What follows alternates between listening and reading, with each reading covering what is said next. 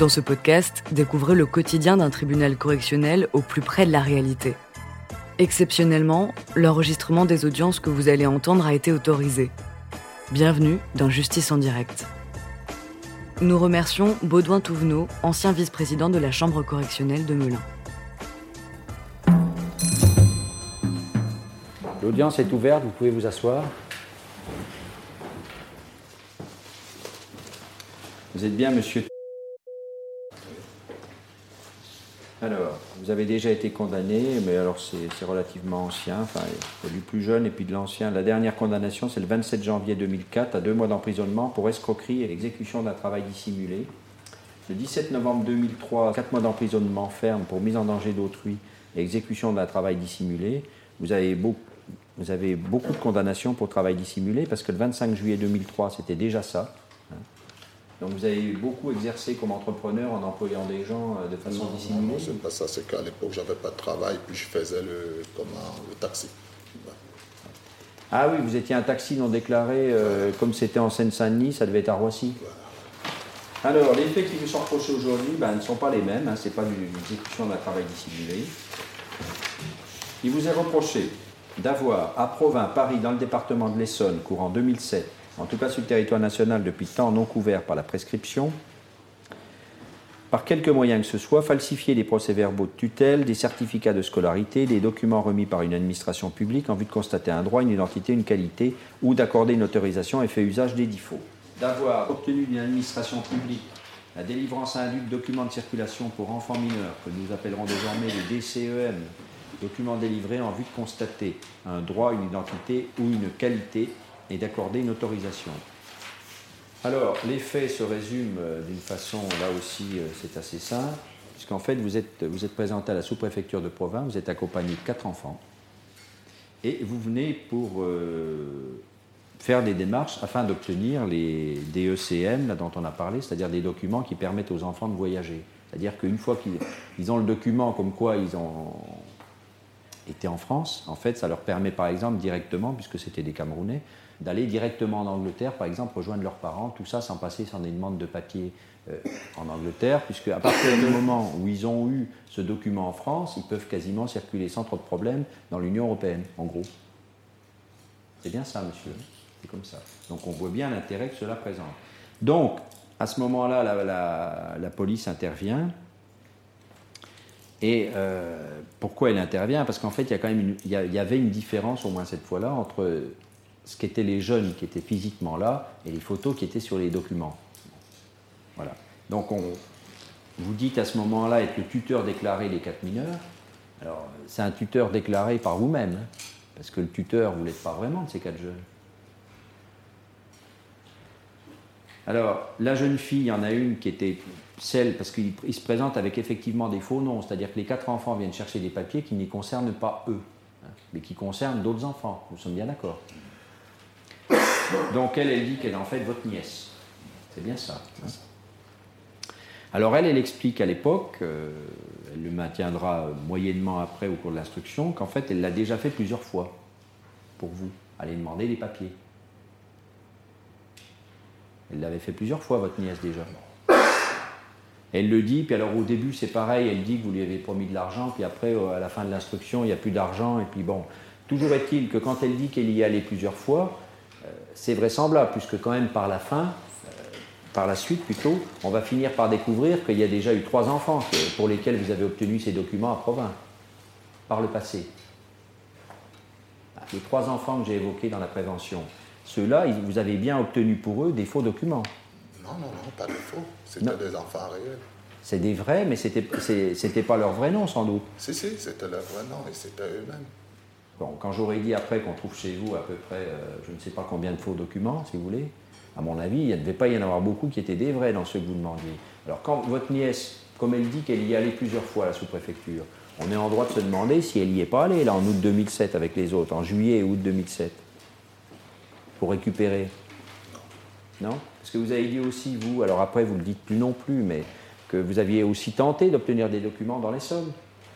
c'est pas vrai. Bah, vous l'aviez dit à la police. C'est la, police qui m'a dit de le dire. La, la prévision vérifiée à la préfecture de l'Essonne, ils n'ont rien vu. Bah, C'est-à-dire qu'à la préfecture de l'Essonne, comment voulez-vous qu'on voit quelque chose quand on ne connaît pas l'identité des gens? Parce que si on arrive à voir, la province est tout petit, si vous allez à la préfecture d'Evry, ils vous demandez est-ce que quelqu'un est venu comme ça, bon, ça va être compliqué. Alors que je pense qu'à à province, ce qui s'est passé, c'est qu'ils vous avaient déjà vu venir une fois, il n'y a pas très longtemps avant, demander des documents pour des enfants. À mon avis, c'est pas non plus un hasard. Si quand vous y revenez, le jour où vous êtes interpellé, ils appellent la police, c'est parce qu'ils trouvent que ça fait peut-être un peu beaucoup. Entre juillet et août 2007, et puis il y a quelqu'un qui revient le 30 octobre, on reconnaît le monsieur, et cette fois-ci, c'est pas trois, c'est quatre enfants qui sont avec lui. Total, ça fait ce qui vous est reproché d'ailleurs dans la prévention, c'est en gros euh, d'avoir obtenu ces documents indûment pour sept enfants.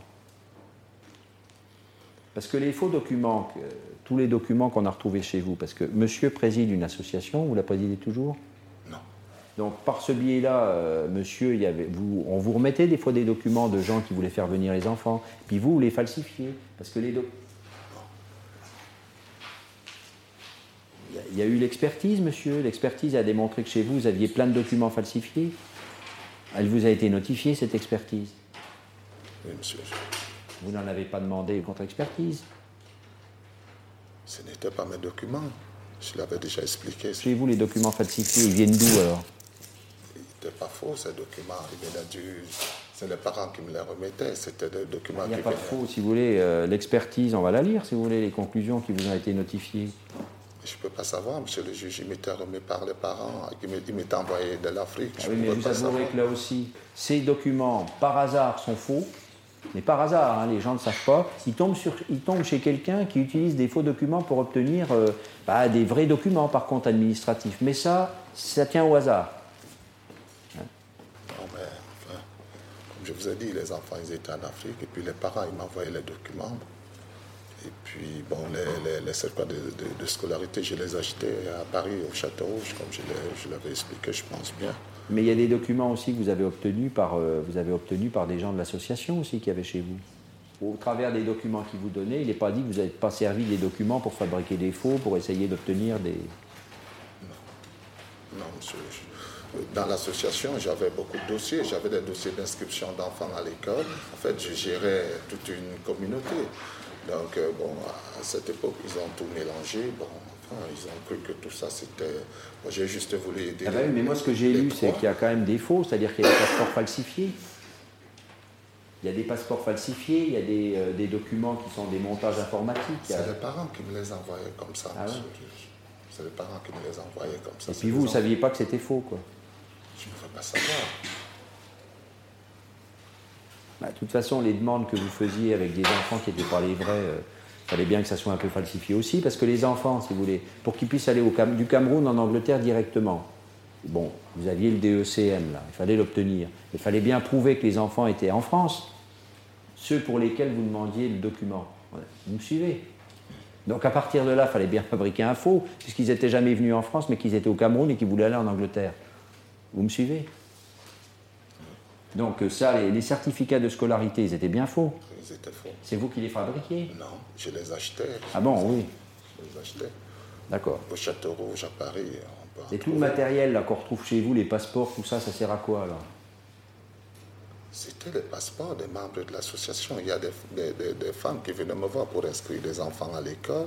On faisait beaucoup d'activités, on faisait de Enfin, l'alphabétisation. Sauf que les passeports, il y en a quand même. On a essayé de décoller le, le film qui est dessus pour euh, peut-être changer les photos. C'est pas bien. Ça, Moi, je ne suis pas expert, je ne pouvais pas savoir. Bon, les parents, ils venaient me voir tous les Ah, jours. ça, c'est ce que vous avez. De toute façon, notez bien qu'il n'y a pas de variante par rapport à ce que vous avez dit euh, tout au long de l'instruction, parce que on va quand même. euh, Vous avez, d'ailleurs, il faut que je le dise pour que le tribunal soit bien éclairé là-dessus. Vous avez été détenu du 31 octobre 2007 hein, au 22 février 2008, hein, date à laquelle le, juge délégué n'a pas prolongé votre détention provisoire. Alors, c'était quoi l'objectif de tout ça? C'était de permettre que des, enfants camerounais puissent rejoindre leurs parents en Angleterre. Et ils ne peuvent pas demander les papiers directement? Mais ils n'en ont pas. Parents eux-mêmes, n'en avaient pas.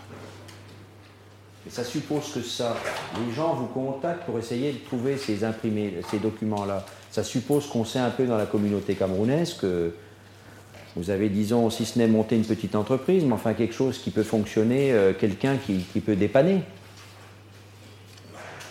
Alors pourquoi on vous contacte vous? Pourquoi sept fois des parents différents vous contactent vous par hasard? C'est pas par hasard. C'est pas par hasard. J'ai aidé la communauté.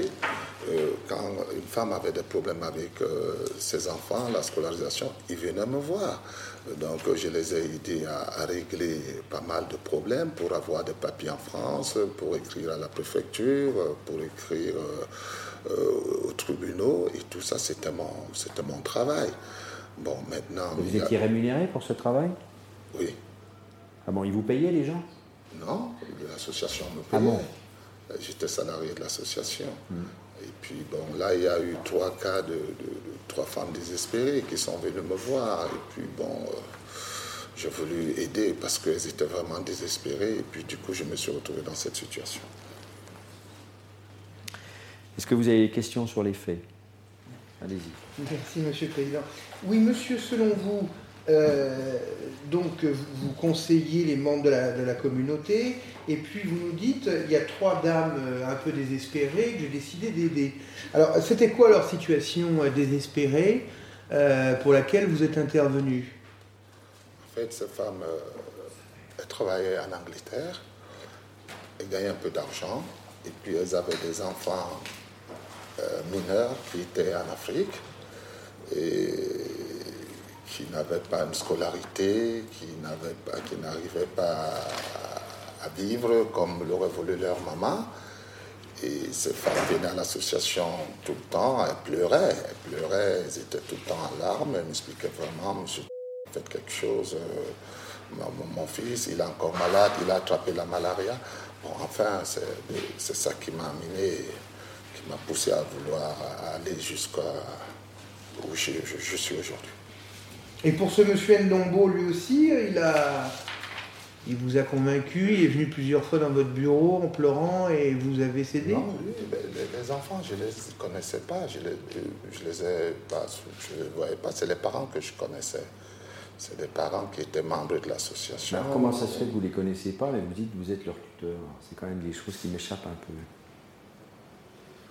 Ben, ou alors c'est toute une préparation en amont, c'est-à-dire que les parents euh, faussement euh, font un espèce d'acte de notoriété comme quoi vous êtes le tuteur. Ça doit être ça, je pense. Il doit y avoir toute une, enfin pas une organisation, mais toute une préparation du dossier. Et puis on arrive, on est tuteur, on a le document, hop, on a un package quoi, qui fait que vous pouvez très bien présenter la demande puisque vous êtes tuteur. Parce que sinon, vous n'avez même pas la qualité pour présenter une demande en leur nom si vous n'êtes pas tuteur. Hmm? J'avais encore deux petites questions, euh, oui, vous dites, je ne connaissais pas les enfants, je ne savais pas, je, rends service à leur mère. Mais vous étiez certain qu'il euh, euh, s'agissait des véritables enfants de ces personnes-là, si on reprend votre version, hein, qu'il s'agissait, enfin bref, que on vous mentait pas et on vous, on n'abusait pas de votre bonté? Je ne sais pas. Est-ce que vous avez envisagé euh, cinq minutes l'hypothèse d'être utilisé pour un trafic d'enfants ou des enlèvements d'enfants à leur véritable famille ou que sais-je encore? Parce que quand on commence à faire des faux pour euh, que les enfants circulent, on peut tout imaginer. Pour vous, il n'y avait pas de problème, c'était bien les enfants de ces dames-là? C'est ce que je pensais. Et vous ne vous êtes pas posé d'autres questions? Je ne me suis pas posé d'autres questions. Et alors aujourd'hui, vous pensez quoi de tout ça, monsieur? Je le regrette. C'est un peu court. Euh, vous regrettez quoi euh, Essayez de nous expliquer ça un peu mieux.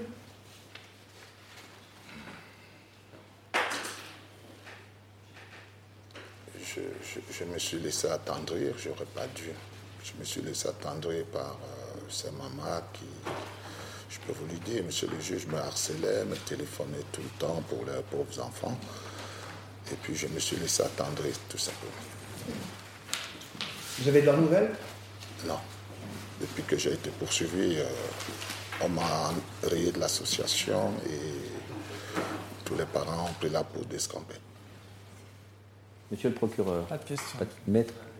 Vous saviez, monsieur, que les autorités anglaises avaient refusé l'entrée et le séjour de ses enfants en Angleterre.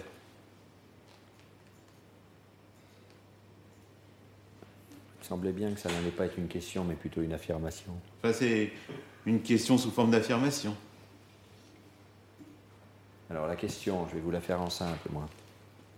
Mais non pas qu'elle était compliquée, mais euh, est-ce que vous saviez que ces enfants pour lesquels vous demandiez un DECM s'étaient vus refuser l'entrée en Angleterre?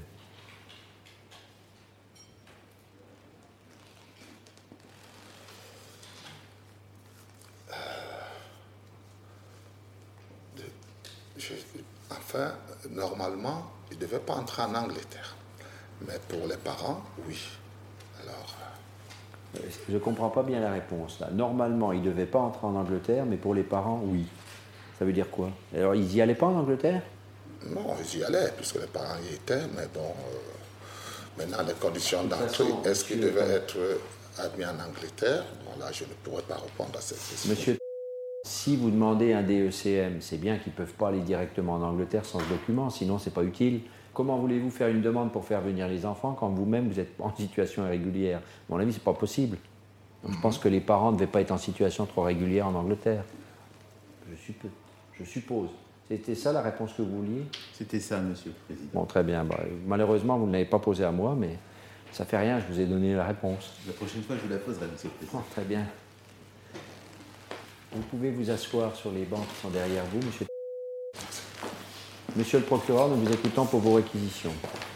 Les éléments de l'enquête montrent que monsieur était à la tête euh, d'un trafic de DCM pour euh, ces enfants mineurs et de faux certificats de scolarité. Alors, euh, le profil de monsieur plaide quand même pas tout à fait pour lui, parce que c'est vrai qu'il a été condamné pour ce travail dissimulé. Bon, il faut bien vivre et en effet faire euh, le taxi, pourquoi pas. Mais il a même en 2004 été euh, condamné, en plus de ce travail dissimulé, pour des faits d'escroquerie. Alors, je ne connais pas le dossier, mais euh, on retrouve quand même un profil moins positif, un éclairage euh, moins, qui éclaire moins sa bonne foi qu'il voudrait bien le laisser euh, percevoir à la barre.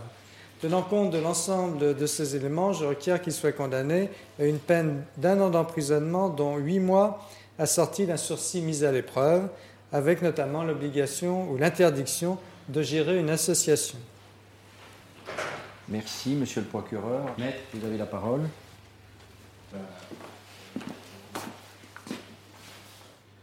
D'abord, un point essentiel dans ce dossier.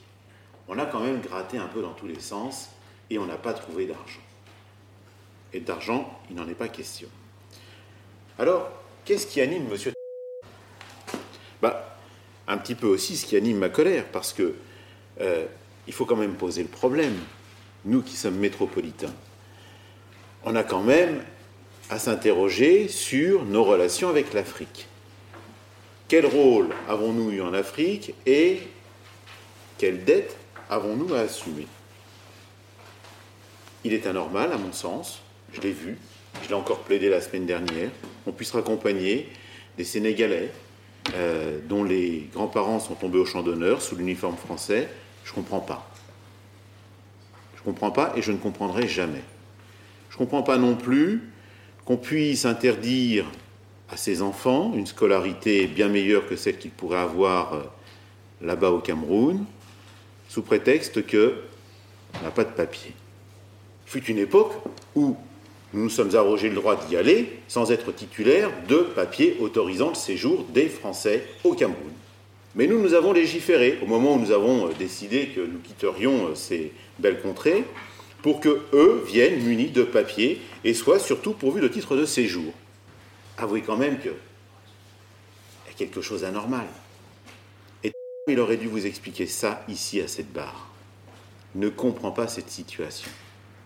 Ne peut pas comprendre qu'une mère, parce qu'elle est en séjour irrégulier à Londres, parce qu'elle y va pour travailler et non pas parce qu'elle a plaisir à aller faire ses cours chez Harrods, ne comprend pas que cette mère, elle doive vivre loin de ses enfants. Et elle ne comprend pas non plus que ce gamin-là, il ne puisse pas avoir l'avenir auquel il puisse prétendre, ou auquel nos enfants, n'importe lequel, puissent ambitionner, parce qu'il est dans un pays avec un système social, un système éducatif, etc. etc. C'est tout ça, en fait, que j'aurais dû vous dire, et j'aurais préféré qu'il vienne le gueuler ici. Parce que ça, au moins, l'aurait compris. Plutôt que ces explications empêtrées, gênées, etc. Euh, non, c'est pas défaut. Euh, les parents me donnent ça, etc. Oui, c'est vrai, les parents donnent ça. Et lui, c'est pas posé de questions. Et il s'en posera pas, parce que le le seul souci qu'il avait, c'était d'apporter un peu d'équité à une situation qui est très loin d'être équitable. Et c'est ça, en fait, l'esprit de ce dossier. Pas le lucre, pas l'argent. C'est uniquement ça. Rapporter un peu d'équité dans quelque chose qui ne l'est plus. Vous ne trouverez pas de traces d'argent dans cette affaire, c'est une vérité. Beaucoup de naïveté de sa part, parce que je pense qu'il y avait d'autres solutions. Il y avait euh, d'autres euh, options à prendre pour cette association, dans le combat qui pouvait être le sien, mais en tout cas, pas utiliser ces artifices. Alors je vous demande de bien vouloir considérer tout ça, parce que vous devez rentrer en voie de condamnation. Je sais qu'il y a des chefs d'entreprise qui sont passés à cette barre, qui ont piller des entreprises dans des proportions que vous ne pouvez pas imaginer, qui n'ont pas fait un seul jour de détention provisoire. Lui, il a quand même fait quelques mois à Fleury-Mérogis. Et pourquoi? Pour des gamins qui ont tenté de rapprocher de leur mère en Grande-Bretagne. Voilà. Merci. Merci, maître. Monsieur, approchez. Avez-vous quelque chose à ajouter pour votre défense, monsieur? Non, monsieur le Président. Bien, l'audience est suspendue, le tribunal sortir pour délibérer. Levez-vous, s'il vous plaît, dans la salle. Asseyez-vous, monsieur. L'audience est reprise, vous pouvez vous asseoir. Le tribunal, après en avoir délibéré, monsieur vous déclare coupable des faits qui vous sont reprochés. En répression, vous condamne à 4 mois d'emprisonnement qui correspond aux quatre mois que vous avez effectués en détention provisoire. Le tribunal n'ajoute rien à ce qui avait été. Euh, L'audience est levée.